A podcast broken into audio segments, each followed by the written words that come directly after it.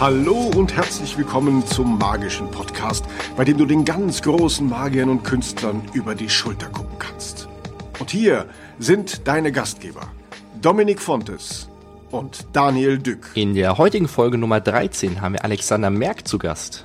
Alex steht schon seit vielen Jahren auf der Bühne, schwankte zaubernd auf AIDA-Schiffen auf den Weltmeeren herum und gewann zuletzt 2016 noch den ersten Platz bei den Vorentscheidungen der Meisterschaft der Zauberkunst. Außerdem war er tricktechnischer Berater beim Film Who Am I, welcher 2016 auf Platz 1 der Kinocharts eingestiegen ist und stand zudem schon im Bundesrat in Berlin als Moderator auf der Bühne. Hallo Alex, warst du heute schon im Kino? Guten Tag. Ähm, Kino heute noch nicht. Gestern kam ich aus dem Kinofilm. Welcher war es? Äh, Who am I? die, Mitte der, nee, die, die Mitte der Welt. Aktuell in den kleinen Lichtspielhäusern zu sehen. Äh, Zu empfehlen? Ich fand den gut. Ja, ist so ein Biopic und man muss ein bisschen Zeit mitbringen und es explodiert nichts, aber dann ist schön. Das klingt doch cool. Gibt es irgendwas, was wir bei der Einleitung vergessen haben, was dich oder deine Zauberkunst noch beschreibt? Wie würdest du das sehen? Vielleicht, was, was wirklich sehr speziell generell ist bei allem, was ich auf der Bühne mache, ist, dass es nicht nur in Anführungszeichen ein Trick ist, sondern ich versuche das immer auch in eine, in eine Geschichte mit einzubetten. Also wer zu mir ins Theater kommt oder mich generell irgendwo auch moderieren sieht, der kriegt nicht nur Zauberei, sondern meistens auch äh, eine, eine Story außenrum. Alexander, wie bist du überhaupt zur Zauberkunst gekommen und warum zauberst du? Ja, das ist wirklich der Klassiker. Ich war vier Jahre alt und ein Zauberkasten lag unter dem Weihnachtsbaum, wie glaube ich bei ganz vielen Jungs in dem Alter. Und ich fand das ganz spannend, wusste damals noch nicht, dass es Tricks sind. Äh, da kam ich dann erst später drauf. Ich dachte noch, das geht alles wirklich, so wie man es liest. Ähm, und das war wirklich die große Leidenschaft, das große Hobby von Kindheit über Jugend äh, und ins Erwachsenenwerden hinein und jetzt seit einigen Jahren auch mein Hauptberuf. Das hat mich nie losgelassen. Direkt nach der Schule dann zur Zauberkunst gegangen, also als Beruf, oder war da noch ein Zwischenschritt bei dir bei? Da gab es einen Zwischenschritt. Ich habe erst eine, eine Lehre gemacht zum Mediengestalter für Digital- und Printmedien, habe bei einer Zeitung gearbeitet und äh, da dann sogar noch nach der Lehre ist das äh, drei Berufsjahre gehabt. Und dann habe ich so gesagt, okay, da lief Zaubern auch schon nebenher als, als Zweitberuf und habe ich sagen müssen, okay, wenn ich jetzt in einer Sache wirklich einen großen Schritt nach vorne noch machen will, dann äh, muss ich mich eigentlich 100% auf eine Sache konzentrieren. Und das war dann das Zaubern. Hat dir dabei deine Ausbildung geholfen? Also jetzt bei der Zauberei? Naja, gut, alles, was äh, Grafik angeht, mache ich nach wie vor für mich selbst. Ob das ein Vorteil ist, weiß ich nicht. Äh, kann auch manchmal vielleicht ein Nachteil sein, ne? diese Betriebsblindheit, die man vielleicht selbst hat. Aber da habe ich eigentlich noch ganz gute Kontakte zu Kollegen, die mir dann auch mal äh, helfen oder auch mal einen Blick auf Sachen werfen, um so einen Blick von außen dann wieder zu bekommen. Ähm, zum Zaubern selbst äh, ist es eigentlich ziemlich konträr, die Arbeit vom Computer, was Grafiker heutzutage ist, hin zum, zum Handwerk wirklich mit den, mit den Fingern. Das ist rein mechanische. Das ist schon sehr konträr, aber auch gerade schön deswegen. Was war für dich so der Anlass? Warum bist du aus diesem sogenannten festen Beruf, aus, dem, aus der festen Anstellung rausgegangen in die Selbstständigkeit? Ist es die Leidenschaft? Mm, Das ist so ein, so ein großes Wort immer, aber diese Berufung. Also ich fühle mich wirklich zum Zaubern berufen. Ich habe schon oft überlegt, auch in Jugendzeiten, äh, äh, warum mache ich das eigentlich alles? Warum sitze ich zu Hause und denke mir Lösungen aus für Probleme, die ich mir selbst geschaffen habe? Also sprich, ich will das und das zaubern, was nicht geht, wissen wir ja alle, und dann sucht man eben die richtige Lösung. Und da habe ich oft überlegt, du, ich könnte es auch einfach lassen. Aber irgendwie ist es wirklich der, ich glaube, das nennt man Berufung, äh, so ein Gefühl, dass ich mich auch zur Kunst berufen fühle. Also ich habe eine Verpflichtung der Zauberkunst gegenüber. Das merke ich wirklich sehr stark und deswegen kann ich da gar nicht aufhören und kann da gar nicht nicht nicht dran denken. Wir haben es eben auch schon mal gesagt, du warst beim Film Who Am I, tricktechnischer Berater. Du hast dort für den genau. Schauspieler Tom Schilling die Zauberkunststücke ausgesucht, beziehungsweise ich gehe mal davon Ja. auch, auch, auch aus auch entwickelt. Wie war diese Genau. Erfahrung für dich? Das war ziemlich spannend. Also die, die Anfrage kam von äh, Baran Booda, der Regisseur. Die haben eben, das war schon klar im, äh, im Drehbuch, dass dieser Zaubertrick stattfindet. Sprich, äh, Tom Schilling nimmt vier Zuckerwürfel in die Hand, äh, Hokuspokus, wie auch immer, äh, und dann ist es nur noch einer. Der Trick war fest im Drehbuch, weil, ich will den Film jetzt nicht verraten, wer den vielleicht noch sehen will, ähm, dass schon eine große Klammer um den Film herum ist, die dann wirklich alles äh, letzten Endes auch beschreibt. Äh, deswegen stand dieser Trick schon im Raum und er hat einen Zauberer gesucht, der ihm hilft, das auch im Film zu haben. Das war so die Aufgabe. Ich habe mir das dann äh, überlegen, ausdenken müssen, habe dann mehrere Versionen parat gehabt und dann war die Idee, dass ich mich eben mit Tom Schilling treffe und ihm das beibringe. Da habe ich dann gleich gesehen, was wirklich so die Fingerfertigkeit von einem Zauberer ausmacht im Vergleich zu jemandem, der, der gar nicht in der Materie ist, weil alles, was ich mir so ausgedacht hatte, habe ich gesehen, okay, mh, obwohl ich jetzt nicht der super Freak, was Fingerfertigkeit angeht. Da gibt es natürlich in der Zauberkunst noch äh, ganz andere Levels. Habe ich gesehen, doch, ich habe mich schon lange mit Zaubern beschäftigt, weil das hat in Toms Händen alles so gar nicht geklappt. Und dann hat man da nochmal ganz andere Lösungen suchen müssen, äh, dass er das wirklich dann trotzdem natürlich auch noch mit Übung ähm, vor der Kamera zeigen kann. Und das war ganz spannend, weil äh, die Idee stand natürlich auch im Raum, ähm, mit Schnitt zu arbeiten, dass man ihn gar nicht sieht vom Gesicht in der Sekunde, dass ich den Trick vorführe und man dann wieder auf ihn zurückschneidet. Aber das wollte der Regisseur alles nicht. Das sollte wirklich echt sein. Man soll Ida mal sehen. Und dadurch wurde die Herausforderung natürlich größer. Ähm, aber das, wir haben uns da fünf, sechs Mal getroffen. Dazwischen hat er immer üben müssen, hat das alles äh, gefilmt mitbekommen, um dann zu Hause zu sitzen. Und dann war ich beim Dreh selbst dabei um das zu begleiten, vor Ort auch äh, mit dem Regisseur durch die Kamera zu gucken. Also über so einen Monitor geht das heute. Ähm, dann haben wir auch immer das, ich glaube, fünf, sechs Mal haben wir das gedreht und danach immer noch mal in Zeitlupe angeschaut, ob es denn wirklich äh, perfekt aussieht oder ob man noch irgendwas äh, Geheimes sieht. Und dann war die Einstellung irgendwann im Kasten. Ja. Wie lang war insgesamt dieser Prozess? Kannst du das überblicken? Ah, ne, also wo ich ins Boot geholt wurde, da waren, da wurde noch nicht gedreht. Äh, das war wirklich noch vor, ich weiß nicht, wie heißt das, Vorproduktion, Vordreh. Äh, das ging insgesamt bestimmt über zwei, drei Monate vom, vom ersten Kontakt bis dann zum eigentlichen Dreh, der natürlich auch irgendwann fest eingeplant ist, hat ja einen genauen Ablauf, wann was gedreht wird, meistens ja zeitlich zusammengelegt, äh, diverse Locations. Und da hat das dann auch nochmal gedauert und äh, Tom hatte da aber auch ganz gut Zeit zum Üben dazwischen. Wurdest du dann auch zur Premiere eingeladen als Special Gast? Ja, na gut, Special Gast, also äh, das ist ein kleiner Zaubertrick in einem großen, sehr tollen Film, also den ich generell sehr toll finde, auch äh, wenn ich da jetzt nicht mitgearbeitet hätte, finde ich sehr toll, was da am Ende rauskam. Ich war ja auch nur ganz klein involviert. Ich wusste ja gar nicht, das große Gesamte kriegt man ja so gar nicht mit. Äh, die Vision hat, glaube ich, eh nur der Regisseur und vielleicht die Schauspieler, ähm, wenn überhaupt. Äh, und zur Premiere war ich eingeladen, aber das war jetzt nicht, dass ich da als der große Zauberer oder irgendwas präsentiert wurde, sondern ich habe mich sehr gefreut, mein Name war im Abstand, Abspann mitzulesen und das Team kennt sich, man, man hat sich wiedergesehen, die haben natürlich auch noch ein bisschen weiter gedreht.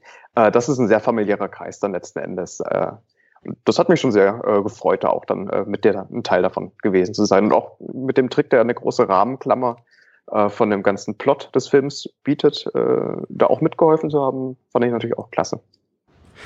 Konntest du irgendetwas für dich persönlich oder für die Zauberkunst dadurch mitnehmen? Mm, nee. also, weiß nicht, wenn ihr jetzt da ganz große Worte erwartet mit, das war die Erfahrung meines Lebens und was weiß ich, nee, es war ein, war ein Job genau. wie alles, war ein Job wie alles andere. Es hat total Spaß gemacht, war ein anderer Einblick, ähm, der mich aber, wenn dann höchstens in, in, dem, was man so als Zauberer alltäglich macht, nur nochmal bestätigt hat. Ähm, dass genau die Arbeit, die man macht, eigentlich genau das auch ist, was, was Zaubern ist. Also sich Tricks ausdenken, sich Lösungen überlegen für neue Probleme. Äh, weil der, die Vorgabe vom Film war natürlich auch, es gab mehrere Situationen, in denen das funktionieren musste. Äh, Zauberer wissen vielleicht Bescheid, aber es ist ja ein Unterschied, ob man jetzt am Tisch sitzt und sowas vorführt oder ob man frei stehend sowas vorführt, ob man kurze Ärmel anhat oder lange Ärmel. Und da musste ich für alles gewappnet sein. Und das war schon natürlich ganz spannend für alle, für alle äh, Eventualitäten. Also ganz sicher war es immer noch nicht, wie es letzten Endes die Szene aussieht, ganz exakt wenn der Trick dann passiert.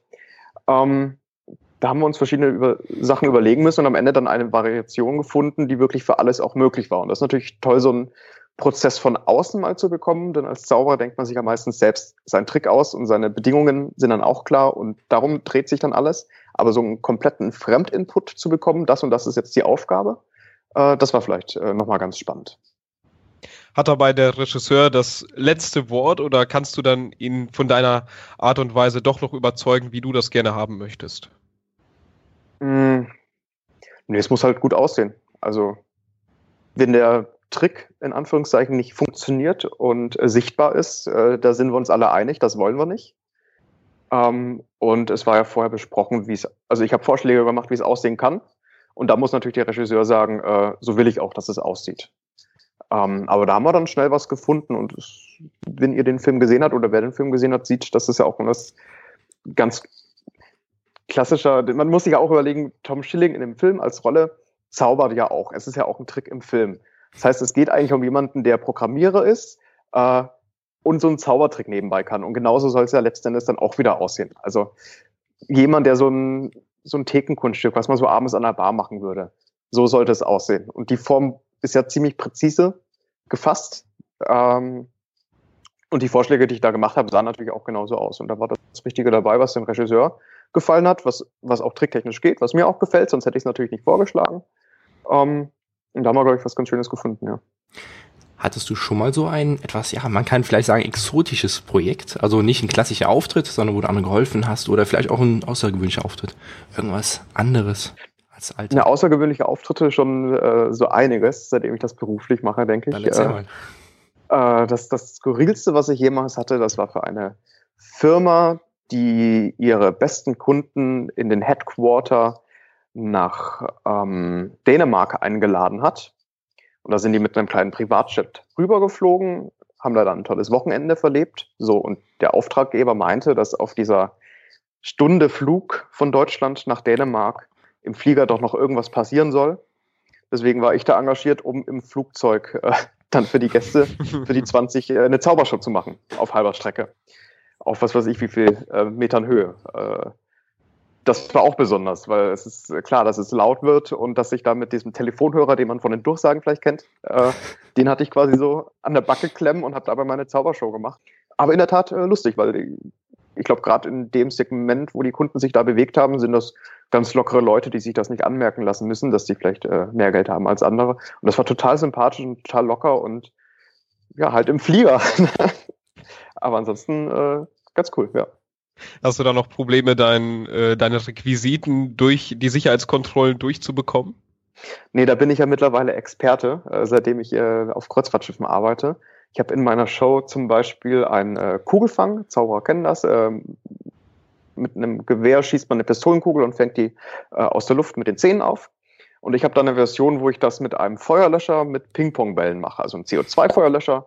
Vorne in das Löschrohr kommen äh, ganz viele Ping-Pong-Bälle, die werden dann quer über die Bühne geschossen und ich fange die eine richtige Kugel äh, mit den Zähnen auf. So heißt aber für mich, äh, ich muss mit diesem Feuerlöscher immer fliegen, was äh, sehr interessant ist. Und ich kenne das schon, also das ist alles äh, unbedenklich, wie ich den transportiere und so. Aber es sorgt halt trotzdem für Aufsehen und man, ich check halt dann ein am Flughafen und höre schon mit einem halben Ohr hin, bis mein Name kommt dann heißt es, Alexander Merck bitte zur Gepäcknachkontrolle. Dann dackel ich dahin. Dann gucken die mich mit großen Augen an, haben sie einen Feuerlöscher dabei, sage ich ja, aber keine Sorge, bla bla bla. Erklär denen das alles, zeig denen, dass der wird leer transportiert, den fülle ich immer erst vor Ort dann auf, äh, weil Druckbehälter darf man nicht äh, transportieren wegen der Höhe des Flugzeugs und dem Druck. Und dann sehen die das und dann spricht auch nichts dagegen. Aber die Gesichter sind natürlich immer groß und je nachdem, wo man hinreist, äh, sei es in die, in die Türkei oder nach Indien oder was weiß ich, kommt das ganze Prozedere auch nochmal beim Landen. Und wenn man den Flughafen verlässt und wenn man auf dem Schiff eincheckt, gibt es auch nochmal Security. Manchmal auch fürs, fürs Hafengelände gibt es nochmal Security. Da hat man dann irgendwann Übungen drin. Aber es, also ich darf das ja alles mitnehmen. Es sieht nur komisch aus, äh, aber geht dann am Ende. Ist das Kunststück hier so viel wert, dass du das unbedingt vorführen möchtest, obwohl so viele Hindernisse dabei sind? Ja, klar. Nee, ja definitiv. Oder machst du es gerade mit den Hindernissen, weil es so interessant ist? Nee. Nee, also Hindernis ist, glaube ich, gar nicht diese ganze Kontrollen und die Fragen, die da aufkommen, sondern so ein Feuerlöscher ist richtig, richtig schwer. Und das heißt, ich muss dann im Koffer natürlich nicht nur rumschieben, sondern das kostet auch, wenn man mit sowas fliegen will. Weil er einfach mal, also ich reise mit der Show mit zwei großen Reisekoffern und der größte davon hat 28 Kilo äh, Gepäck was definitiv Übergepäck ist von den 21 oder 24, je nach Fluglinie, die man haben darf. Äh, und das könnte ich mir eigentlich alles sparen, weil der, der Löscher macht bestimmt 6, 7 Kilo von dem Gepäck aus.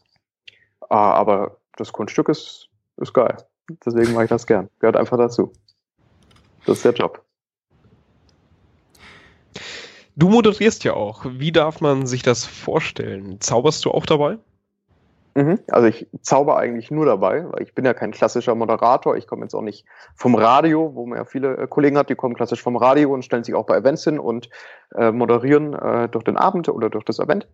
Ähm, und ich komme einfach vom Zaubern und wenn mich jemand als Moderator bucht, dann nutze ich natürlich auch meine Fähigkeiten, die Leute zu unterhalten, nicht mit lustigen Sprüchen, sondern mit, mit Zauberkunst. Äh, und so kommt es, dass ich halt bei, bei Kundenevents oder auch im Varieté moderiere, von A nach B komme mit Text und dabei aber äh, super auflockern kann die Stimmung oder natürlich genau zu dem Ziel kommen will, was ich haben will. Sprich, jetzt kommt als nächstes ein äh, nächster Menügang, da kann ich in die richtige Richtung lenken durch Sprache und durch die Zauberei.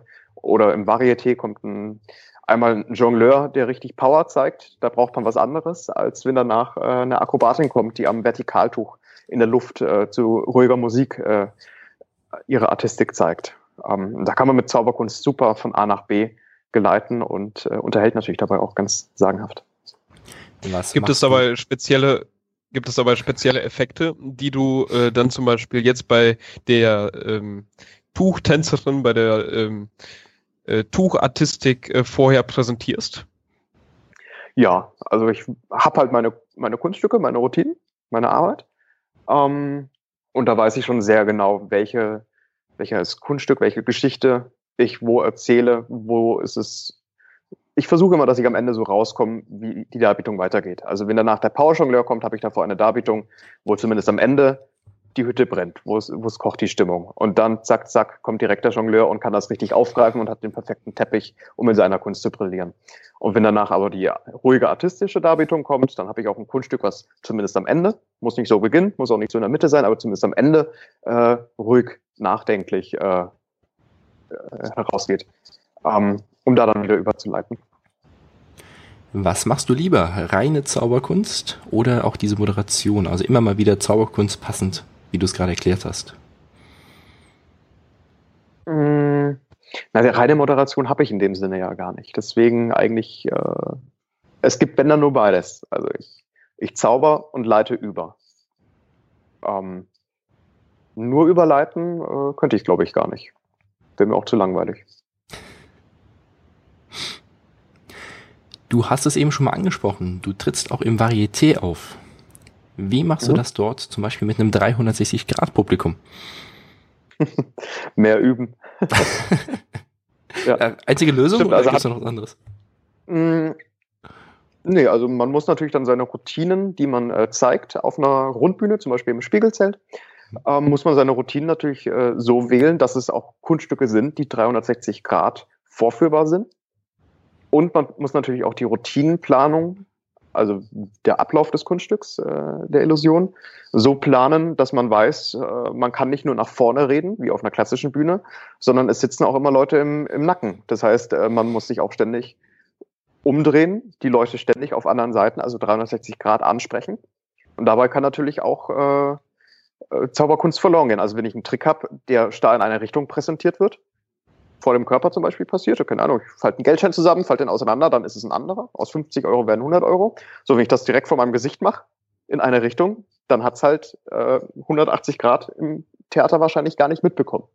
Das heißt, da muss ich auch das entweder dann über dem Kopf halten oder die Arme ganz weit ausstrecken, links und rechts, und da passiert irgendwas.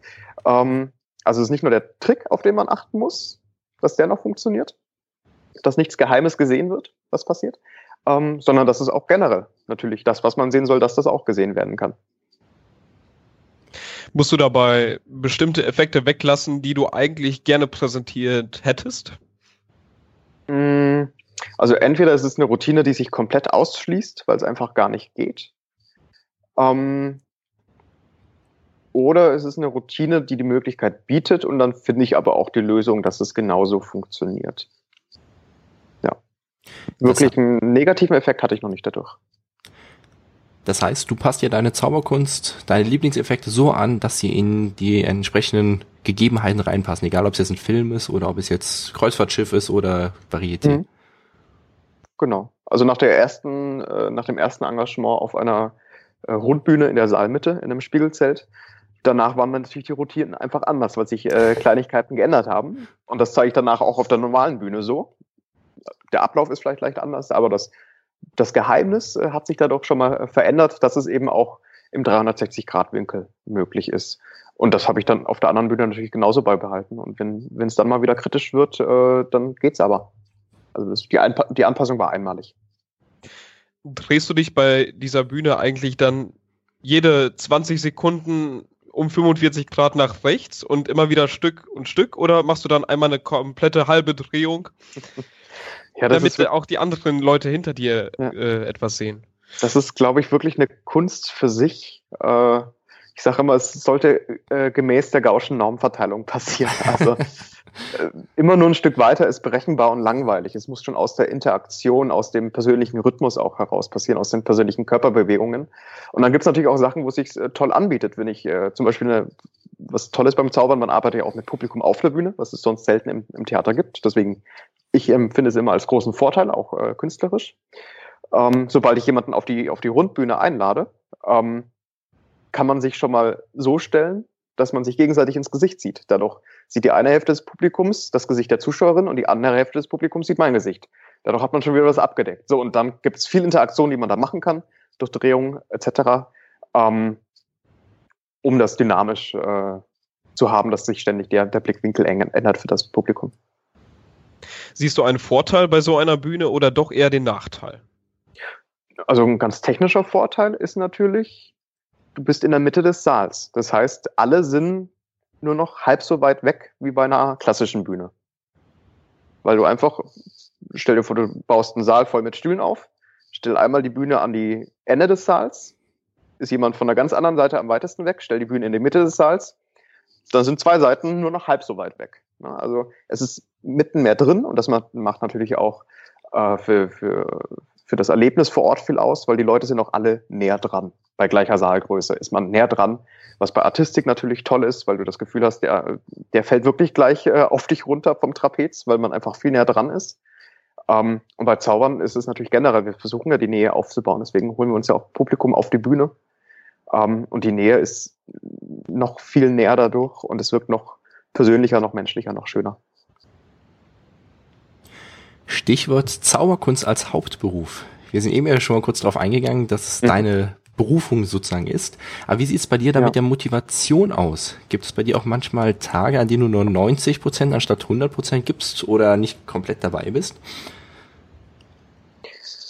Mm, also bei mir ist es eher andersrum. Ich muss mich manchmal ja, zwingen, ist aber nicht so negativ gemeint, wie das Wort klingt, äh, mal einen Tag gar nicht zu zaubern weil das ist eigentlich immer präsent. Zumindest die, die Gedanken kreisen immer um irgendwelche Probleme, die man noch gern lösen will. Äh, und wirklich mal zu sagen, ich komme gerade von, von zwei Wochen Tour und habe eine Woche mehr oder weniger frei, also zumindest kein Auftritt, was natürlich nicht heißt äh, frei, weil es gibt ja auch noch viel anderes zu tun außenrum, äh, Bürorechnungen schreiben etc. Ähm, aber dann auch mal zu sagen, okay, jetzt mache ich mir mal quasi meinen Sonntag und mache mal den kompletten Mittwoch nur für mich, ganz ohne Zaubern das fühlt sich dann an wie Luxus, aber da muss ich mich selbst ein bisschen dazu zwingen, weil es geht ganz schnell, dass ich dann doch wieder auf YouTube irgendein Video anschaue von irgendeiner tollen neuen Darbietung, wo ich einfach dann natürlich auch automatisch mitdenke und das ist halt das, glaube ich, das Problem, wenn man sich das Hobby zum Beruf macht, wie man ja so schön sagt. Äh, entweder man braucht ein neues Hobby oder Hobby und Beruf ist halt nur noch eins. Hast du irgendein Erfolgsgeheimnis, irgendein Rezept, wie man das besser trennen kann? So aus deiner Erfahrung jetzt. Mm, nö. Also das, ich glaube, eine gesunde Einstellung dazu und das einfach auch begreifen, warum ist es so, wie es ist. Und dann kann ich aber auch damit umgehen. Also dann merke ich auch mal, gut, ich wollte heute mal wirklich frei machen und ich gönne mir das, das fühlt sich ja dann schön an. Äh, und dann habe ich doch ein YouTube-Video angeschaut, einfach weil es spannend war und das interessiert mich dann aber auch. Und das ist jetzt nicht so 100% Beruf, sondern es war eher die Freude auch an der Zauberkunst und das geht dann auch. Aber das ist, glaube ich, eine Ehrlichkeit zu sich selbst einfach. Wie gehst du grundsätzlich mit schwierigeren Situationen um? Egal ob du auf jetzt auf der Bühne, im Gespräch dann mit den Kunden. Wie sieht das bei dir aus? Hm. Was willst du da hören? Schwierigere Situation, ähm, wenn ja, zum Beispiel ein Auftritt... Willst du hören, dass ich dann einfach einen Trick mache, oder? Nein, nee, nee, nicht so. Okay, dann äh, formulier ein bisschen was genau. Ähm, zum okay. Beispiel, wenn eine Auftrittslocation, du kommst zum Auftritt mhm. und die Auftrittslocation ist komplett anders, als du es dir vorgestellt hast. Das heißt, du kannst ja. deine Nummer nicht so vorführen, wie du es geplant hast. Ähm, ja. Das im Vorfeld vielleicht was falsch abgesprochen ähm, oder mhm. Der ähm, Gastgeber gibt andere Dinge sozusagen klar, als man erst wollte. Ja, also es gibt so gewisse Rahmenbedingungen, die sind einfach nötig, dass die vor Ort sind, dass da ein Scheinwerfer steht, der es hell macht, dass äh, Publikum auch kommt, die es anschauen. äh, ansonsten versuche ich aber so die wichtigsten Sachen für mich äh, selbst zu haben. Also ich reise immer mit eigenem Mikro, das auch ein äh, Mikrofon, das ein sehr, sehr gutes ist, mit eigener Sendestrecke, die sehr, sehr gut für mich funktioniert und die mir keine Schwierigkeiten bereitet, um diese ständigen wechselnden Faktoren ähm, einfach zu eliminieren. Aber natürlich gibt es Sachen, wenn das Licht nicht geht an dem Tag, dann gut, aber das sieht das Publikum auch an. Also dann muss man halt so ehrlich sein. Ich glaube generell, das unterscheidet, glaube ich, den Profi vom, äh, vom Amateur. Ähm, man hat nicht nur fünf Auftritte im Jahr, sondern 100, 150. Und alles, was passieren kann, wird äh, gesetzt auch irgendwann passieren. Und dadurch sehe ich es letzten Endes wieder cool. Weil ich denke mir, es, ich habe so viele Auftritte, irgendwann wird alles mal vorkommen. Und dann war es halt heute Abend, aber morgen stehe ich woanders und dann wird es auch wieder funktionieren. Also ich kriege keine Tränen in den Augen, wenn mal ein Trick daneben geht, aus ganz absurden Gründen, alles ja schon da gewesen. Ähm, das ist dann okay. Wir Zauberkünstler lieben es ja, wenn die Gäste nur für uns selbst kommen. Du bietest ja auch dein Abendprogramm an. Wie würdest du das in einem Satz oder ganz kurz zusammenfassen? Mm. Es heißt ja hinters Licht geführt. Und ich glaube, genau das trifft den Nagel auch auf den Kopf. Ich führe die Leute hinters Licht.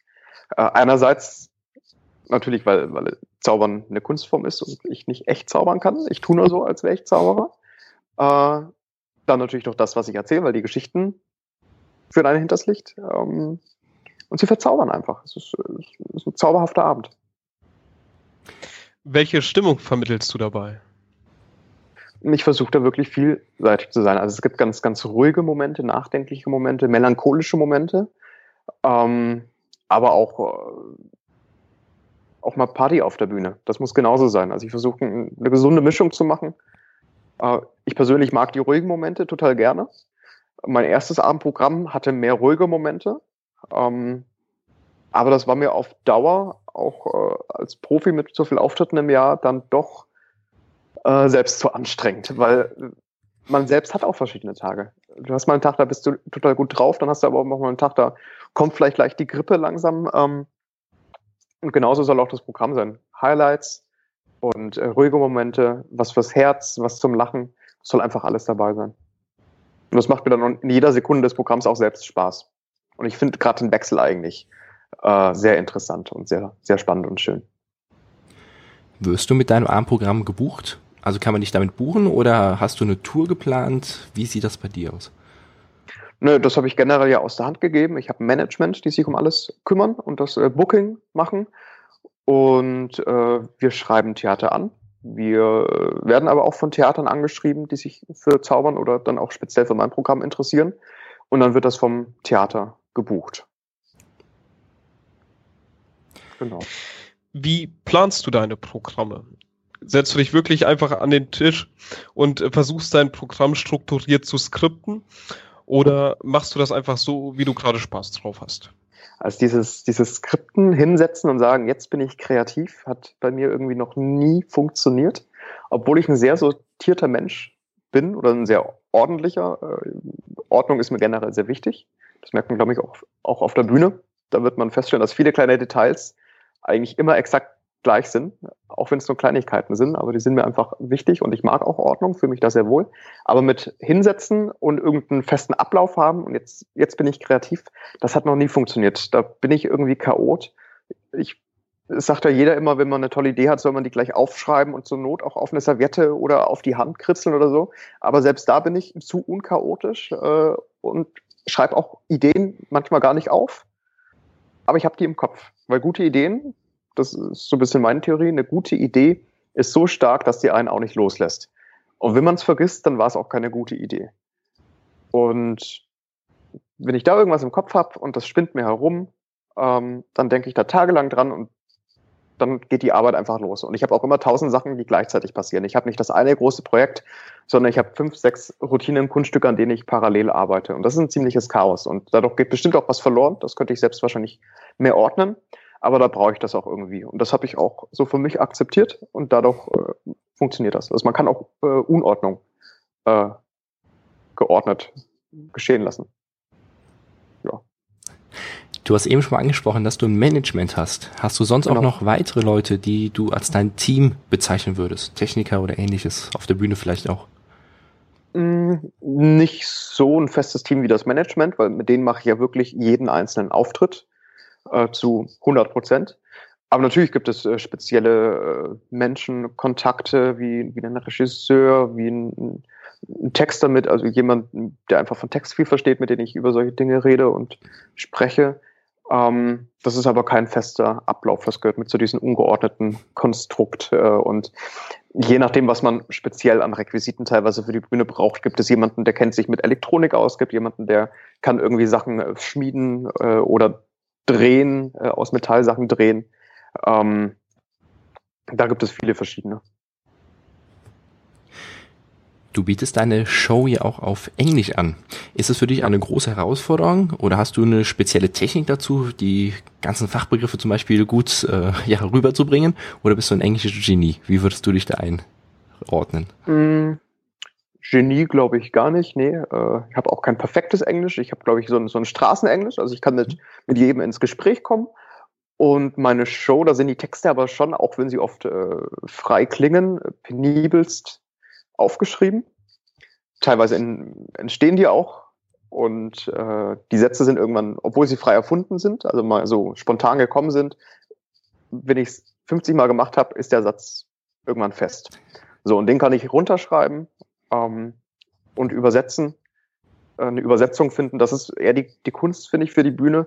Äh, wenn man eine Show auf Englisch macht, geht es ja in der Regel nicht an, an Native Speaker, ähm, die aus dem Englischen kommen, sondern du hast vielleicht ein gemischtes Publikum aus Franzosen und Spaniern und Chinesen, äh, die im Publikum sitzen für irgendein Business-Event, äh, mit denen du aber Englisch reden sollst. So, und sag denen mal, was Ace of Spades ist. Die kennen die Karte halt einfach nicht. Also da muss man eher dran denken, da muss man in der Tat die Routinen ein bisschen umstrukturieren, ähm, dass die Sprache nicht die Barriere ist, sondern nach wie vor Spaß macht. Aber es gibt natürlich Grundvoraussetzungen, wenn jemand jemand muss über einen englischen Witz lachen können. Ansonsten brauchst du auch keine Zauberschau auf Englisch machen für das Publikum. Ganz zum Englischen dann trotzdem noch spontan reagieren, wenn etwas im Publikum passiert, worauf du reagieren musst? Ja klar, doch, soweit schon. Also es wird natürlich auch mal eine spontane Reaktion geben, äh, wo ich ein Wort wahrscheinlich nicht kenne, weil es zu speziell ist, was mir im Kopf herum äh. Ähm, aber dann ist es ja so. Also ich trete ja nicht auf als jemand, äh, der äh, muttersprachlich Englisch spricht, sondern ich bin der Deutsche, der eine Show auf Englisch macht. Ähm, es klingt nicht so äh, deutsch, hoffe ich, oder wird mir auch gesagt. Ähm, aber wenn ich ein Wort nicht kenne, dann ist es halt auch so. Hast du einen großen Mehrwert dadurch, dass du die Show auf Englisch anbietest? Also hast du öfters eine englische Show? Ja, das, das kommt öfters vor. Also nicht so viel wie Deutsch, das ist klar, aber die Anfrage ist öfters da. Und dann äh, ist es gut, das zu haben, ja.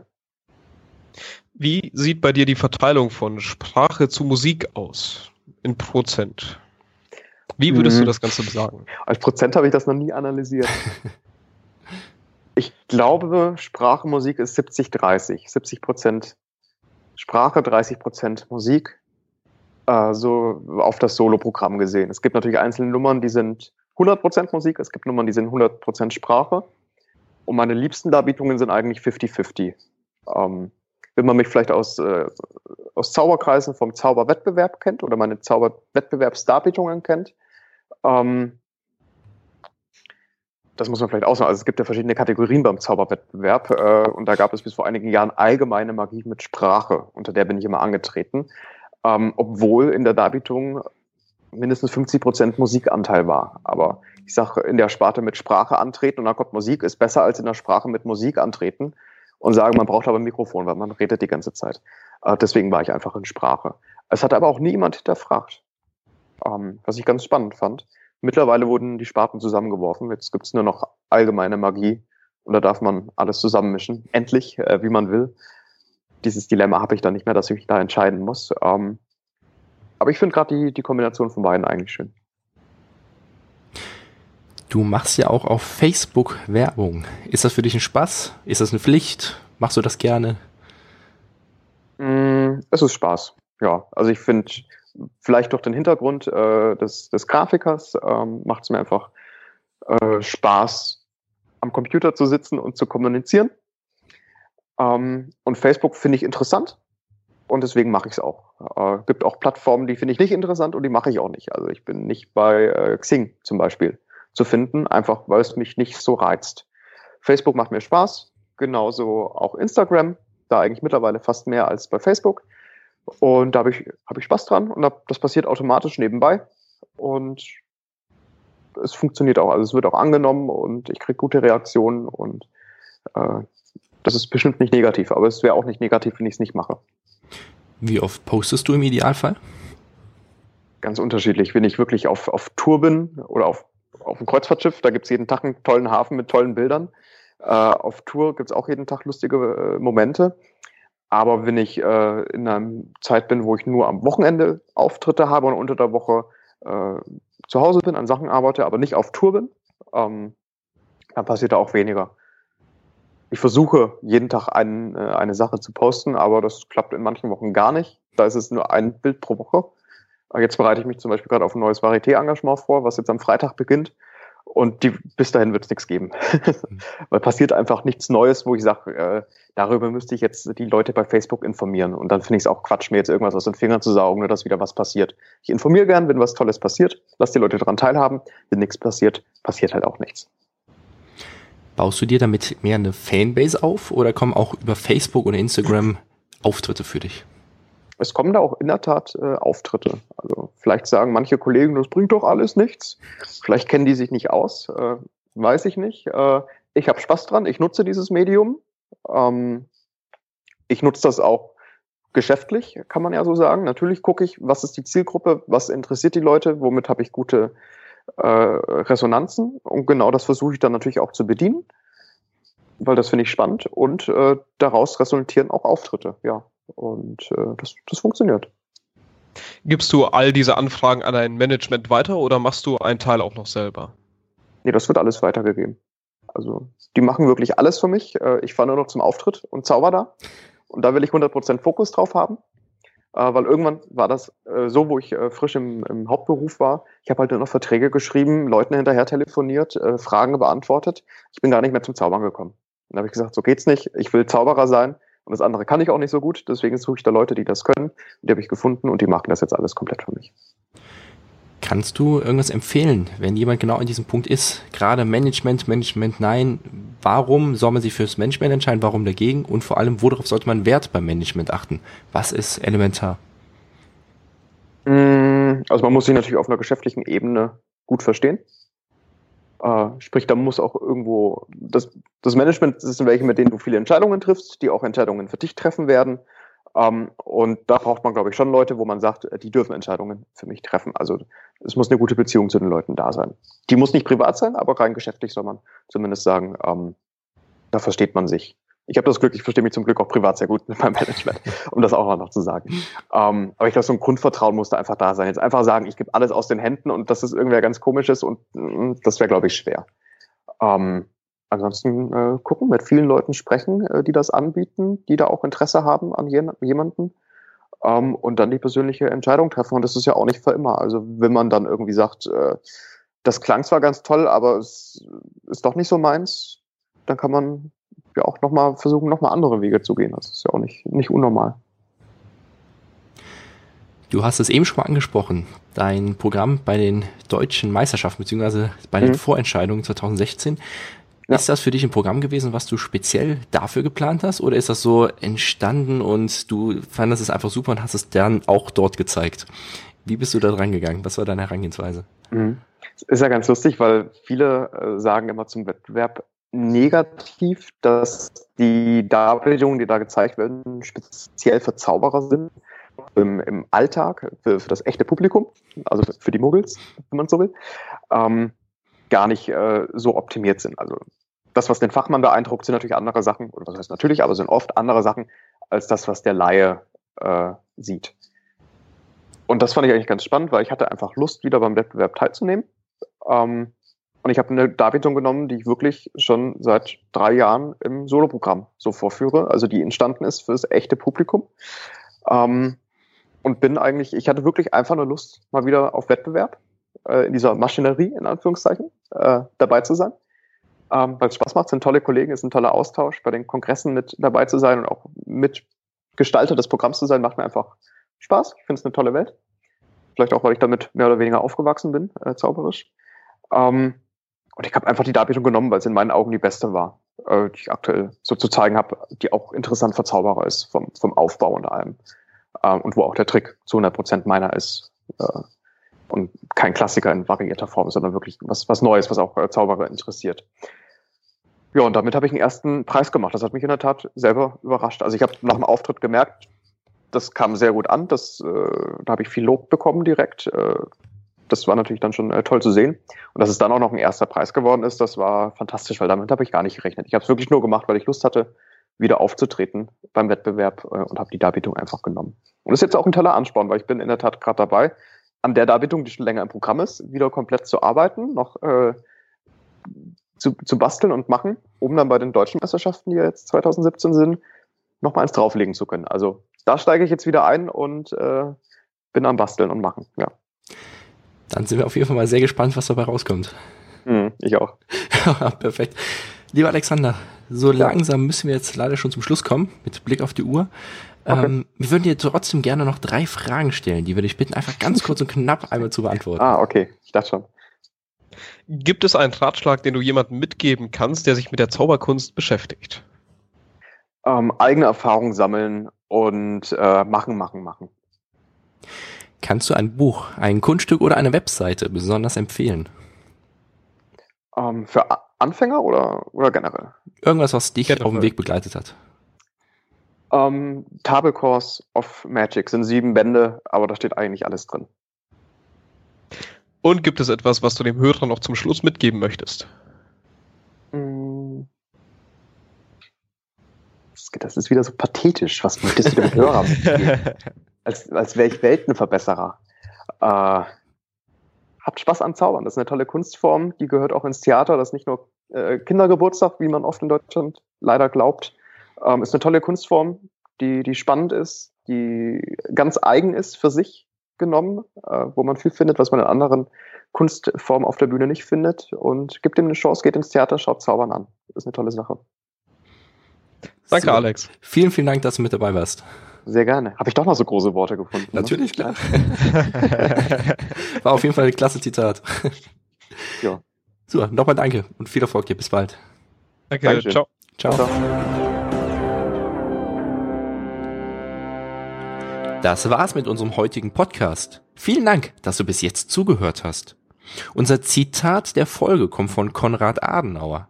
Er sagte einmal, man darf niemals zu spät sagen. Auch in der Politik ist es niemals zu spät. Es ist immer Zeit für einen neuen Anfang. Wir möchten euch jetzt noch eine Bewertung vorlesen, die wir von Alessandra da M bekommen haben. Suchtgefahr. Toller Podcast, schön von Profis Tipps zu bekommen. Vielen Dank. Ich freue mich schon auf die nächsten Folgen. Wenn es dir gefallen hat, freuen wir uns über deine Empfehlung an deine Freunde und über eine 5-Sterne-Bewertung bei iTunes. Denn das Beste, was du für uns tun kannst, ist eine Empfehlung an andere. Und je mehr positive Bewertungen wir auf iTunes haben, desto mehr werden diesen Podcast finden und umso mehr werden an den Infos, die wir für euch zusammenstellen, teilhaben können. Wenn du Vorschläge für weitere Interviewpartner hast oder Anregungen im Allgemeinen, freuen wir uns auch über deine persönliche Nachricht auf Facebook, per Mail oder deinen Besuch auf unserer Webseite. Du findest uns unter facebook.com Magischer Podcast. Und unter magischerpodcast.de.